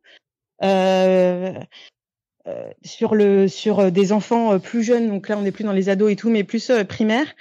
Euh, quand les enfants ont l'habitude de se coucher à pas d'heure et que d'un coup c'est la rentrée et que en plus ils sont stressés Mm. et que euh, le soir pour les remettre au lit à 9 heures, c'est juste l'horreur en fait. Bah Voilà. oui. Je sais pas s'il y en a qui se reconnaîtront, qui se diront oui c'est vrai, c'est super galère. Surtout quand il fait euh, 39 degrés Bah ouais. dans l'appart et que juste euh, tu tu t'en peux plus et voilà. Et ce qui est chaud aussi, c'est de, c'est de retrouver le rythme, je trouve. Là, tu vois, ma, Ah, ça ma fille me disait, euh, bah, j'ai eu 4 heures de cours, mais je suis éclaté. Alors que d'habitude, j'en ai 8, tu vois, le mardi. Là, j'ai eu 4 heures, j'étais dead. c'est chaud, hein. Ah mais c'est c'est Faut reprendre le rythme, c'est quoi. clair. Oui et puis parce que aussi, je pense que tes 4 heures t'es dead euh, euh, d'une part par rapport au cours, mais aussi parce que t'investis beaucoup d'énergie même euh, par rapport aux autres, Mm. euh, parce que tu tu vas, enfin ouais, t'in- t'in- t'investis. Euh, euh, t'investis dans, dans, dans ta tu vas avec la relation aux autres etc Bah ouais, et en fait tu vas faire des efforts qui après te enfin après tu y vas euh, t'es cool quoi tu vois t'as- c'est bon t'as l'habitude de voir les autres et tout mais au début c'est euh, ça tu tu vas vachement plus te prendre la tête en fait pour savoir Mhm. ok alors qu'est-ce que je vais dire? Est-ce que là ça c'était bien? Est-ce que enfin tu tu te mets dans un stress qui est euh, qui est qui est crevant en fait aussi Tu m'étonnes. Et c'est bizarre parce qu'en tant qu'adulte, après, ça va beaucoup mieux. Non? Ou pas? J'en sais rien. Enfin, toi, en même temps, t'es prof, donc c'est pas. alors c'est différent. moi euh, autour de moi Hmm. de tous les tous les profs que je connais je, je le connais un, un petit peu quand même euh, je n'en connais pas un seul qui soit pas stressé par la rentrée Ouais, mais en même temps, en tant que prof, désolé, mais vous avez un peu choisi cette vie de rentrée permanente, en fait. C'est-à-dire que ta vie, c'est une ren- ta- ta- ta- tu ne quittes jamais la rentrée, le système de rentrée de l'école, etc. Quoi. C'est un truc de ouf, hein, quand même. ouais non, mais c'est vrai. Bah, C'est fou quand même. non, êtes, êtes les, les vous êtes les seules personnes pour qui c'est a thing, quoi. Tu vois, la rentrée en dehors euh, du fait que tu as des enfants, etc. Quoi. Ah ouais, mais c'est c'est mon, mon fils me disait ça. Hmm. Il me dit mais ça veut dire que de là tu tu as des des, des sixièmes? Je dis bah oui j'ai des sixièmes. Il me dit ah d'accord ah mais dans dans deux ans t'auras encore des sixièmes? Je dis bah oui. Il me dit Ah ouais. Et dans dix ans aussi? Et dans Euh, dix oui. ans, tu dis. euh, Et en fait, là, tu dis non, mais en fait, arrête là, c'est déprimant là. Mais c'est vrai, hein. C'est un truc de ouf quand même quand on y pense. Vous êtes la, la seule profession comme ça qui fait ça. Et effectivement, euh, bah c'est Monsieur le prof là. Je sais pas si t'as si t'as suivi son actualité, euh, qui sort un bouquin euh, qui recense un petit peu la vie des profs, la vraie vie des profs, avec plein plein plein plein plein de témoignages. Si vous avez jamais entendu euh, son épisode d'histoire de succès, je sais pas si tu l'as écouté, Mélina, mais c'est vraiment génial. Non, non, non. Parce que ce mec a décidé de de de de, de prendre euh, de prendre la parole pour tous les profs en fait, tu vois. Et, euh, là maintenant, il a décidé de il a décidé de démissionner parce qu'il en peut plus. Il est au bout, il est au bout du rôle et, et il démissionne un peu. Euh, euh, comment dire euh, avec un, un peu un sentiment d'échec tu vois par rapport à tous les trucs qu'il a pas pu faire parce qu'il est juste là en train de dire bah en fait moi cette administration je peux plus vivre avec je peux plus vivre dedans en fait c'est fini. Et ça fait 12 ans je crois qu'il est prof. Bah, je donc donc donc c'est ultra dur. Si vous ça avez fait combien de temps qu'il était prof tu 12 dis? ans 12 ans. 12. ouais, Ouais. et prof d'anglais. Et ouais ouais c'est Ouais. C'est hardcore et, et euh, bah si t'as si t'as pas écouté son épisode euh, d'histoire de succès là je t'invite à aller le faire c'est Ah vraiment ouais, trop, bah, trop cool car- carrément, Il ouais, a si, si, vraiment je, vais, un- je vais. Il a genre Ouais, je vais 400 000 l'écouter. followers sur Twitter. Enfin, il, s'est- il a vraiment servi de, de porte-parole euh, à plein plein de à plein plein de profs en fait. Donc euh, c'est plutôt cool. Et il a aussi ouvert la voie parce qu'il n'y avait pas trop de profs qui prenaient la parole à l'époque. Et puis Stachionote, qui est Ouais. donc prof, j'imagine, dit il est vraiment cool, William Lafleur. Voilà, monsieur l'ex-prof, parce qu'effectivement, il va se lancer dans une euh, dans une carrière d'auteur là. Et je suis sûr qu'il va cartonner parce que le mec est brillant quoi. Ah, il est vraiment cool l'épisode. Ah, bah, Super. Il y a Pistachonote qui dit qu'il est cool mon épisode. Je suis très heureux. Il était, il, a, il avait l'air d'être bah, content écoute, ouais, de. je vais, je vais, je vais écouter l'épisode, mais en vrai, je, je, je comprends, je comprends parce que euh, euh, je, je vois, je vois, euh, je vois différentes catégories autour de moi de profs, euh, des profs d'un certain âge, hein, je parle. Mhm. T'as ceux euh, qui, euh, qui restent passionnés toute leur vie et qui y croient toute leur vie et qui, et c'est génial. Mais c'est, c'est évidemment pas la, la totalité des profs. Ça doit être dur. hein. T'en as qui, t'en as qui, qui deviennent aigris Hmm. Et chiants et cons. Voilà.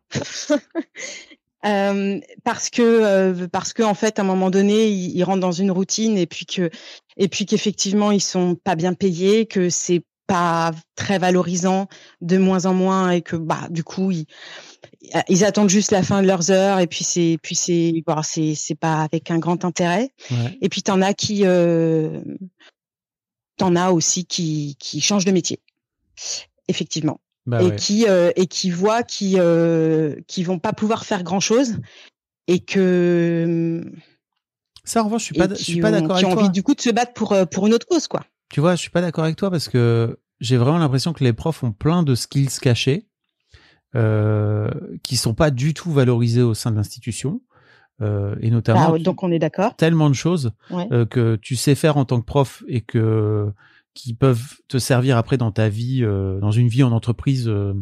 mais effectivement, la reconversion est galère et d'autant plus que, comme le dit Oupal dans le dans le chat, les, les ruptures conventionnelles sont refusées, euh, donc pas de reconversion possible et la, la rupture conventionnelle de William justement a été refusée. Donc euh, ça aussi c'est un délire. hein. c'est vraiment euh, le c'est j'ai été en couple pendant pendant quasiment un an avec une prof. Là, j'ai découvert à quel point c'était la. En fait, l'éducation nationale est pour moi le pire employeur toxique que j'ai jamais entendu. Quoi, c'est vraiment horrible. euh, on est on est d'accord Bah oui. Bref. Bah oui, oui, non, mais on, est d'accord. Mais, mais justement, évidemment, euh, qu'il y a, je, je vois des, des profs autour de moi qui ont plein de talents qui peuvent pas Mm. exploiter et parce que aussi, mais c'est, mais c'est, c'est tout un système. Enfin, c'est, compliqué. Moi, ce qui me, euh, je t'a- je t'avouerais que ce qui me, me dérange de plus en plus, euh, c'est, euh, c'est le, le fait qu'on ait trop peu de moyens. Mm. Euh, Ouais, quand on voit qu'on pourrait avoir des solutions pour pour pour les élèves et notamment les élèves en difficulté, les élèves et, et, et en plus, on a maintenant beaucoup de connaissances sur beaucoup de d'élèves, enfin des élèves à besoins spécifiques et quels que quels que soient les besoins. Et on sait maintenant beaucoup plus de choses. Et, en neurosciences, on a fait, on a vu plein de choses. Et c'est, et c'est, c'est, et en fait, euh, on a quand même encore du mal. Enfin, on sait, on sait ce qu'on devrait faire. Et en fait, euh, bah, les moyens qu'on a dans mmh. l'éducation nationale font que tu, tu peux pas les mettre en place, en fait. Et c'est, c'est ultra frustrant. Euh, voilà. Et donc, euh, donc il y a plein. On a euh, à chaque fois, hein, à chaque début d'année justement, pendant la rentrée, euh, donc des fiches et on sait tel élève, tel élève, tel élève a des troubles 10, a enfin telle chose et telle chose. Et puis et puis et puis en fait, en tant que prof, tu fais, t'essayes quand même de faire au mieux et tu te dis ah ben c'est génial, ben ça on pourrait faire ça comme ci, on pourrait faire ça comme ça, mais en même temps quand tu as 29 élèves bah du coup, bah euh, fois, je sais pas combien quand tu es euh, au collège, on n'a pas, on ne peut pas avoir même cette qualité euh, d'écoute de l'élève. On n'a pas le temps et on n'a pas les moyens. cette, cette, cette la, la, la, qualité pédagogique que on pourrait avoir si s'il y avait moins d'élèves par classe, mmh. etc. je, je, vois là, je suis dans une école, je suis dans une école européenne euh, ils sont entre 10 et 15 par classe. Ouais. Et, et en fait, euh, et en fait, évidemment que là, on fait du particulier, on mmh. se base en fait à de, de l'élève, on part de l'élève, euh, et puis on, c'est vraiment le truc quoi, c'est que on parle de, on part de, de des capacités de l'élève, de l'univers de l'élève pour enrichir ses connaissances, pour enrichir ses compétences, et on peut faire ça alors que euh, dans le système français, c'est telle et telle et telle compétence qu'il faut acquérir. Ouais. Et c'est comme ça. C'est incroyable. Et donc, euh, en fait, c'est pas c'est pas la même philosophie, mais on ne peut pas faire autrement en fait, vu les moyens qu'on a. Voilà. Mhm. Bon, c'était mon petit coup de gueule, mais après. Euh... Merci Mélina. T'en prie. Je te laisse retourner à, à ton fiston. Sylvain, t'es là? Salut, tu m'entends? Ouais. je suis là, je sais pas si j'ai des grand chose à dire, mais je suis là. bah, t'as, t'as, t'as un enfant. J'ai un enfant. t'as déjà, t'as déjà vécu une rentrée avec ton enfant? Ah, pas tout à fait, parce que le système est pas tout à fait pareil en Autriche. Que c'est, pour ça que. Bah, raconte-nous. Je suis un peu. Bah, en fait, le, enfin lui il, a, il va avoir 5 ans donc c'est la maternelle et euh, la maternelle en Autriche ou en Allemagne c'est euh, ce qu'ils appellent le jardin d'enfants donc euh, c'est pas une école. Le kindergarten. C'est ça? Ouais. Donc c'est pas une école, ils il s'amusent, ils apprennent en jouant mais il n'y a pas de programme, il n'y a rien du tout. Hmm. Donc en gros ça ressemble plus à, la, à une crèche mais pour enfants plus grands. Donc euh, lui, il est dans, dans un groupe, il a commencé l'année dernière à 3 ans, et il est dans un groupe où il est avec des enfants mélangés de 3 à 6 ans, et euh, il reste avec les mêmes enfants euh, bah, tout au long de ces trois années en maternelle. Et donc au, au, niveau du rythme aussi, il n'y a pas de, y a pas de vacances. Il y a juste là, en fonction des maternelles, ils font une fermeture annuelle, et nous, on a une fermeture trois trois semaines l'été. Ok. Et après c'est fini. Donc euh, en gros là il y a eu trois semaines de fermeture et on l'a remis tout de suite après. Et euh, il y a juste après un Noël où euh, parfois il y a un service minimum, mais sinon c'est c'est relativement cool. Donc c'est pour ça que c'est pour ça qu'en termes de rentrée des classes, pour l'instant c'est pas c'est pas encore trop une question, voilà. Hmm. ok, je comprends. Et alors? Mais vas-y. Bah non, mais j'allais dire et, et alors, mais malgré tout, comment tu comment comment ton enfant vit? Ce, ce, ce, enfin, je sais pas, cette période un peu bizarre. Ils s'en ils rendent compte ou pas après les vacances? Bah là, il a repris euh, mi-août. Ouais. Et euh, alors c'est euh, là c'est intéressant parce que en fait bah il y a des les enfants qui partent en primaire bah là ils sont en train de partir donc un à un ils vont partir et il y a les nouveaux enfants qui commencent qui ont trois ans et qui vont être là pour les trois prochaines années qui arrivent et donc il y a le temps d'adaptation des nouveaux enfants il y en a d'autres qui partent Et euh, bah lui, il a vécu ça l'année dernière en tant que, que nouvel enfant. Et euh, maintenant, bah là, il est, euh, il est dedans depuis un an, donc il y a, il y a aucun problème. Et là, pour lui, c'était un peu spécial cette année parce que il a été son meilleur ami, c'était un enfant justement qui partait, qui partait en primaire cette année. Et donc, bah là, il vient de partir. Et donc, il va se retrouver. Il a pas, il passait son temps quasiment exclusif avec lui. Et là, il vient de partir, donc bah, il va se retrouver avec d'autres enfants et il va grandir. Et du coup, c'est ça qui est bien aussi avec les groupes mélangés, c'est qu'au bah, départ, il est petit et il se retrouve avec des enfants plus grands. Et euh, bah, là, euh, petit à petit, il va grandir et c'est lui qui va qui va se retrouver avec des enfants plus petits. Et donc, euh, tu apprends à jouer avec différents différents enfants et différents niveaux de développement en fait. C'est trop intéressant. Hein. Ouais. C'est la crèche, c'est la crèche étendue quoi. C'est ça. Donc, euh, bah, euh, a priori, ça se passe bien là. Euh, bah, c'était bizarre d'ailleurs parce que cette, il avait une relation amour-haine avec cet autre enfant en fait. Donc, ils jouaient tout le temps ensemble, mais parfois ils se, ils se tapaient dessus et ça se passait pas bien. Et j'avoue que je suis un peu content que, que l'autre enfant soit parti parce que Parfois, il, il, revenait avec des coups et parfois, il me disait même, euh, mais moi, j'ai pas envie de jouer avec lui, mais il vient quand même me voir et euh, il veut pas me lâcher. Et, euh, et, après, tu sais pas quel, quel crédit tu dois donner à ton enfant quand il te dit ça. Donc, j'en avais, j'avais essayé d'en parler avec la, les, gens de la maternelle, mais euh, ben, ils disaient que ça allait. Mais c'est sûr que quand tu entends ça, tu, tu, te dis bon, est-ce que c'est bon, est-ce que c'est pas bon Et c'est chaud, hein. Comment tu vivais le fait que ton gamin il se faisait cogner dessus à l'école euh, dès la, bah, la maternelle, quoi, l'équivalent de la maternelle? What the fuck? Bah, ce, qui, euh, ce qui était un peu.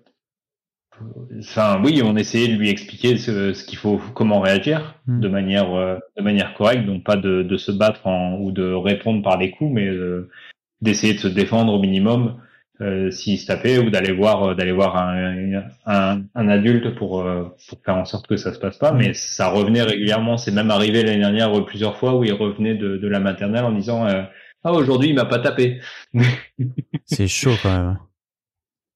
Et, et pourtant il s'adorait. Et donc voilà. C'était un peu c'était un peu nocif. Et c'est sûr que moi je, je, le visais pas très bien. Et, et aussi on essaie de faire en sorte que de l'éduquer dans un, système où il n'y a pas justement il n'y a pas la violence et, euh, et quand tu l'envoies à la maternelle et qu'il voit ça euh, comme exemple et qu'il revient à la maison et qu'il te tape, tu fais bon. c'est un peu l'enfer, c'est les autres quoi. C'est vraiment, je trouve que c'est vraiment l'apprentissage de de la vie euh, en accéléré quoi. En l'espace de quelques mois, c'est terrible quoi c'est plus c'est Ludo là qui disait un peu plus haut euh, genre on les on les fait rentrer euh, comme euh, comme des des parfaits petits gamins éduqués non genrés etc et en fait ils reviennent en disant le bleu c'est pour les garçons et le rose c'est pour les filles. Oh merde ouais, ce bah, travail il foutu en l'air. C'est un peu ça mais bon. Après bah, c'est marrant parce que le, le vernis à ongles justement l'année dernière il y avait ma ma, copine, sa mère qui en mettait, et donc il a dit ah, moi aussi j'en veux, et du coup euh, je lui en ai acheté pour enfants. Trop bien. Et, euh, et du coup bah on en, on en mettait à la maison. Après c'est euh, c'est pour enfants donc ça s'en va à l'eau, donc dès qu'il se lave les mains forcément ça s'en va. Mais du coup la dernière fois c'était marrant parce que il parlait de, je sais plus pourquoi il parlait de, de choses qui étaient pour les filles, pour les garçons, et, mm. et du coup il y a sa mère qui lui demande le vernis à ongles du coup et il a dit oh non non c'est pour les, les garçons et pour les filles. Bien joué. Donc il y a des choses qui peuvent marcher. Après, c'est effectivement ce que vous disiez avec Mélina, c'est une fois qu'ils sont confrontés à l'école avec euh, avec le regard des autres, euh, comment ils vont gérer ça, quoi. Et euh, ouais, c'est, je plus, j'avais lu un livre là-dessus d'ailleurs. Euh, enfin, j'avais lu dans un chapitre d'un livre que, bah, effectivement, les enfants sont obligés de se bah, de, de vivre leurs propres expériences justement sociétales par rapport à ça et que bah, parfois euh, ils sont capables de, de gérer et de d'aller un peu contre le, le courant et parfois bah, euh, ils lâchent l'affaire et puis euh, ils suivent la, ils suivent le courant voilà. C'est ouais. Il y a Maven qui dit j'en ai parlé il y a quelques mois de ma tristesse d'entendre ma fille refuser de regarder la Justice League en dessin animé parce qu'il y avait que Wonder Woman sur la couverture et que des que des héros mecs donc pour elle, c'était pas un dessin animé pour filles. Putain. Bien sûr. En même temps, euh, tu peux pas en vouloir à ta fille, tu vois. Elle voit bien que c'est pas représentatif, alors elle dit bah non, en fait c'est pour les garçons, donc c'est ça. C'est terrible. Puis Sachonnette qui dit je suis obligé d'imposer des d'imposer qu'ils fassent des îlots, des groupes de quatre tables ou de trois filles ou quatre, quatre trois ou quatre enfants mixtes. Sinon j'ai les filles d'un côté et les garçons de l'autre. Ouais. Alors moi j'ai une anecdote par rapport à ça. Euh, quand ma fille était en primaire, j'adorais la conduire le matin. Et en fait, euh, ce que je faisais euh, en primaire, non, en maternelle, euh, j'adorais la, la conduire le matin. Et en fait, ce que j'adorais faire, c'était euh, faire un petit dessin. Et en fait, c'était devenu un truc pour elle. Et elle était là à chaque fois, papa, fais-moi un dessin, etc. Et et en fait, un jour, sa prof me dit euh, non mais en fait euh, vous voulez pas euh, laisser parce qu'en en gros il y avait plein d'enfants qui venaient pour regarder mon dessin parce que je dessine à merveille. Elle me demandait fais-moi une licorne. J'étais là oui pas de problème je vais dessiner une licorne bouge pas comme ça tu vois. Et donc il y avait plein de gamins qui venaient et, en fait je crois que je foutais un peu le bordel pour la prof et la prof va la voir et lui dit Lina si tu veux tu peux aller jouer là-bas avec les filles. Et en fait les filles avaient une cuisine une cuisine. Il y avait genre une dinette et tout. Et en fait, toutes les filles étaient en train de jouer à la dinette et les garçons, ils étaient en train de faire des dessins. Je lui ai dit à la meuf, bah non, en fait, elle a envie qu'on fasse un dessin ensemble. Pourquoi faire ça? Voilà. Et on s'est un peu embrouillax. Voilà. Ouais, bah, je- j'ai l'impression là dans, dans sa maternelle, ils font, il y a souvent des groupes et j'ai l'impression qu'ils jouent pas beaucoup avec les filles ou parfois euh, ça, ça doit lui arriver, mais plus souvent avec des garçons.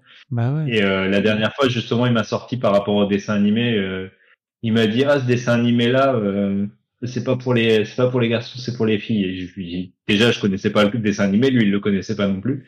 Et je lui dis mais pourquoi tu dis ça? Et donc il me, il me dit ah bah c'est parce que elle et elle, elle le regarde. Et euh, Ah ouais, du coup je lui ai dit bah avant de, de décider si c'est pas si c'est pour les filles ou pour les garçons, tu peux peut-être le regarder le dessin animé avant de, de décider. Et c'est, et c'est ce qui est très drôle en plus, c'est que l'un des seuls dessins animés qu'il regarde, euh, je pense que c'est clairement plus orienté filles. Mais euh, comme il n'en parle pas à la maternelle ou qu'il le sait pas, en fait, euh, ça lui Oui. pose pas de problème. Donc euh, c'est c'est toujours marrant de de voir un peu ce qu'il il pense, ce qui ressort, et après de les confronter par rapport à ça. La C'est sociabilisation, travail. c'est terrible. Hein. Parce que finalement, on n'est que ça. hein. On n'est que des putains de- d'animaux grégaires, quoi. C'est terrible. Ok. Bah, trop bien. Comment t'appréhendes euh, les, la rentrée au collège, etc. Comment, je sais même pas comment ça se passe en.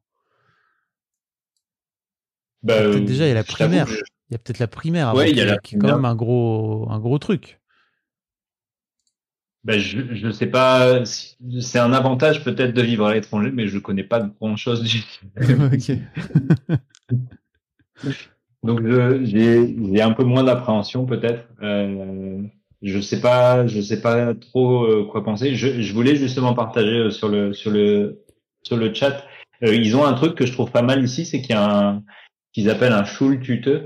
C'est un, un espèce de gros cornet avec des euh, des bonbons ou des petits jouets. Ils ont à la rentrée à la rentrée des classes en, en primaire. Donc euh, ça, ça peut peut-être les aider euh, justement à, à mieux aborder cette, cette étape de la rentrée. Hmm. Euh, je pourrais partager un, un lien. C'est un truc bah, que, que du coup on fera dans, dans quelques années. Après l'arrivée en, en école, euh, je sais pas exactement. Je moi j'ai euh, je sais pas pourquoi, mais enfin si je le sais en partie, mais euh, je j'ai pas forcément de bons souvenirs de, de l'école, enfin Mm. du système éducatif français. Et donc euh, j'ai un, j'espère, j'espère que le système éducatif euh, autrichien aujourd'hui, euh, parce que de toute façon c'était il y a 30 ans euh, que j'étais à l'école, donc j'espère que ça a évolué, on va dire dans le bon sens Bah oui. ou dans, dans des- vers des choses qui, qui me conviennent un peu plus. Mais euh, du coup, euh, du coup, c'est un- c'est plus ça que je redoute en fait, c'est que de se retrouver sur un, un système un peu, euh, un peu d'antan euh, comme nous on a pu le vivre. Et, Ouais, euh, mais tu sais- Ouais. trouvé que c'était très épanouissant en fait. C'est ce que j'allais dire, c'est qu'en fait, euh, je vois vraiment euh, la- les, les- les nouvelles profs et les nouveaux profs. Alors, je dis nouvelles parce qu'il y a beaucoup de femmes, euh, mais il y a il y a énormément, euh, il y avait énormément de, de, de, profs, de profs des écoles et de profs dans la communauté Mademoiselle. Et donc j'en ai rencontré pas mal, et donc notamment en stationnette, si je me trompe pas. Voilà. Et je trouve vraiment qu'il y a un truc assez dingue dans la nouvelle génération de de jeunes profs qui prend en compte, tu vois, ce genre de ce genre de truc là où effectivement la prof de ma fille, là, donc que je racontais tout à l'heure, elle avait genre 60 balais, quoi, tu vois, elle était vraiment en fin de carrière. Tu sens vraiment que c'est des trucs à l'ancienne et que, bah, j'ai un peu l'impression que chez les jeunes, en tout cas, il y a vraiment un truc qui a bougé par rapport à ça, quoi. Et donc, euh, c'est plutôt, c'est plutôt cool. C'est plutôt cool. Ouais, bah, j'espère. Mais c'est vrai que pour l'instant, je, je sais pas trop comment ça, mm. ça va, ça va fonctionner. Et l'autre truc que j'appréhende, c'est, enfin, que j'appréhende, c'est le système en Autriche fait que, en fait, ils finissent l'école vers 13h ou 14h. Euh, donc il n'y a pas le mercredi de libre comme on peut avoir en France, mais c'est un système comme ils ont voulu le mettre en place où, euh, où on terminait plus tôt et on met des, en place des activités dans l'après-midi. Et du coup, je me pose plus des questions au niveau, au niveau organisation, comment euh, on va pouvoir le gérer l'après-midi. parce que, mais donc, parce que forcément. Il y a, y a, quoi? Il y, y a, du sport en club, etc. C'est ça?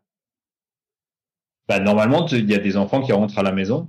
Genre, euh, ma copine, ce qu'elle faisait, elle rentrait vers, euh, vers 14 heures et elle restait euh, toute seule avec sa sœur toute l'après-midi.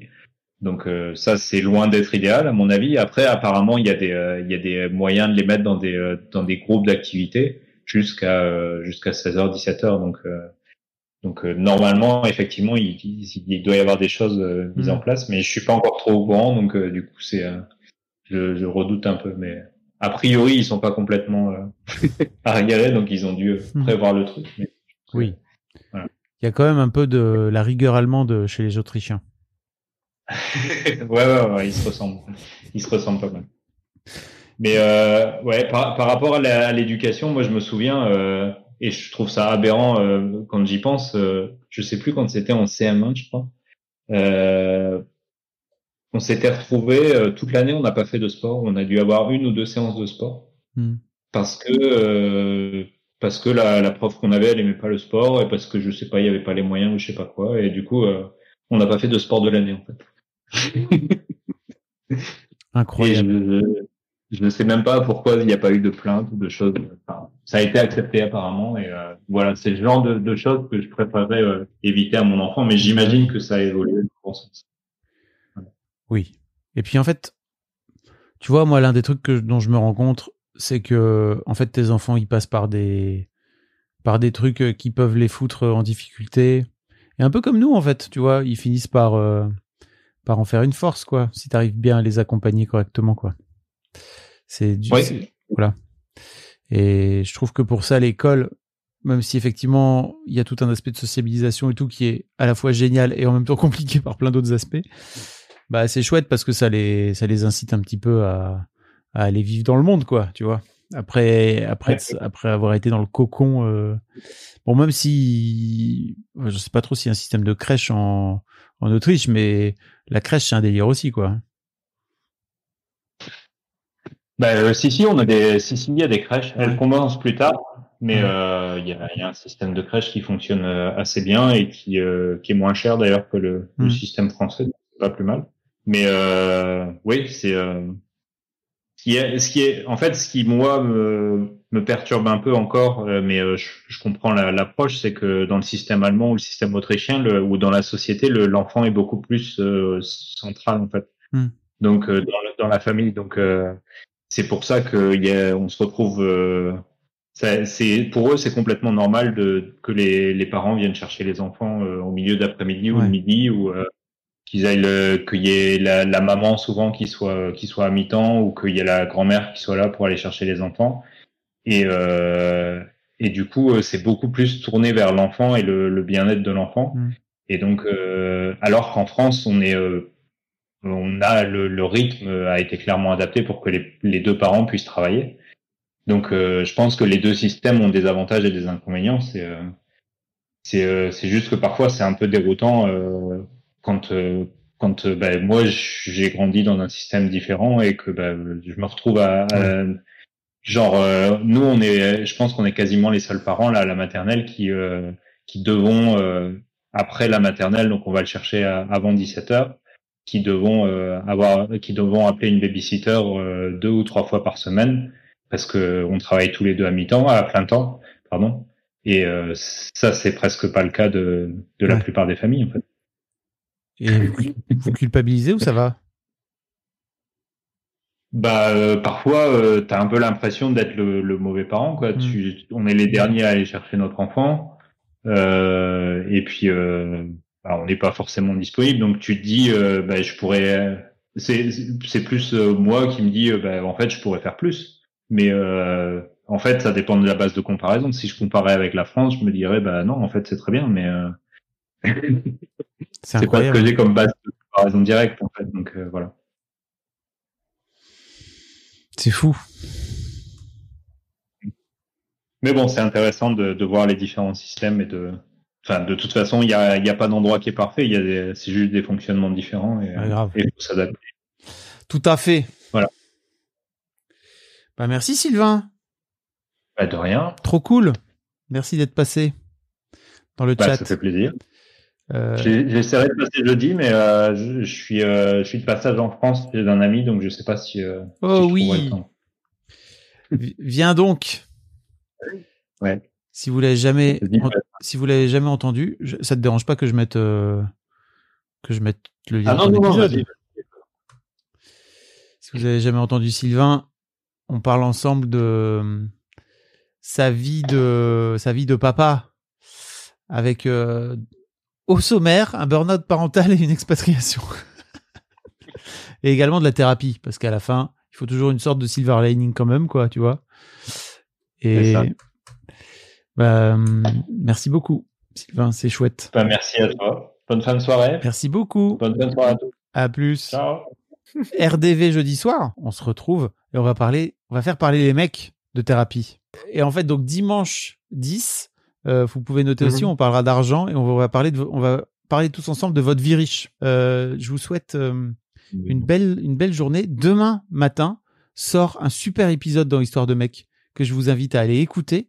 J'ai interviewé Manu Kos, qui est l'auteur d'un bouquin qui s'appelle Trop- euh, Bien trop petit, pardon, euh, qui a été le bouquin qui s'est fait interdire au moins de 18 ans par Gérald Darmanin, euh, alors que c'est un bouquin jeunesse, en plein milieu de l'été, parce que euh, Gérald Darmanin considère que dedans, euh, il y a du contenu pornographique MDR. Euh, et on discute tous ensemble de, comment il a vécu ce truc-là, qui est en plus trop cool pour lui. Il a mis un- une sorte d'énorme coup de projecteur sur le livre. Et ce bouquin est génial, je l'ai lu, c'est vraiment extraordinaire. C'est affilé à tous vos garçons, vos, à tous les garçons que vous avez autour de vous qui ont genre 15 ans. C'est vraiment trop cool. Et donc demain, dans Histoire de mec, il y a Manu. Un grand merci à vous d'avoir écouté jusqu'au bout. Pensez à rejoindre le serveur Discord pour venir commenter avec le reste de ma commu. Je vous trouverai tous les liens dans les notes de cet épisode. Et si mon travail vous plaît, je vous rappelle que vous pouvez m'offrir en échange un peu de sérénité en vous abonnant à mon Patreon ou en m'envoyant de l'argent en vous munissant de votre CB. Vous trouverez tous les liens dans les notes de cet épisode également. Bonne fin de journée et j'espère à très bientôt pour un nouvel épisode de podcast. ACAST powers the world's best podcasts. Here's a show that we recommend.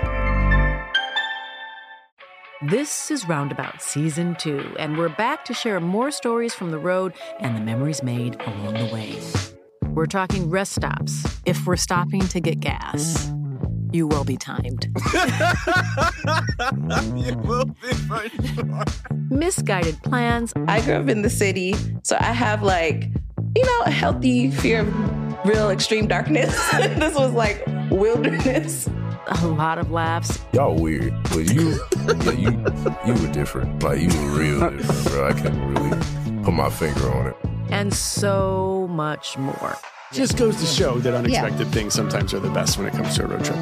Roundabout Season 2, presented by Nissan, is live now with new episodes rolling out every Thursday. Listen and subscribe wherever you get your podcasts.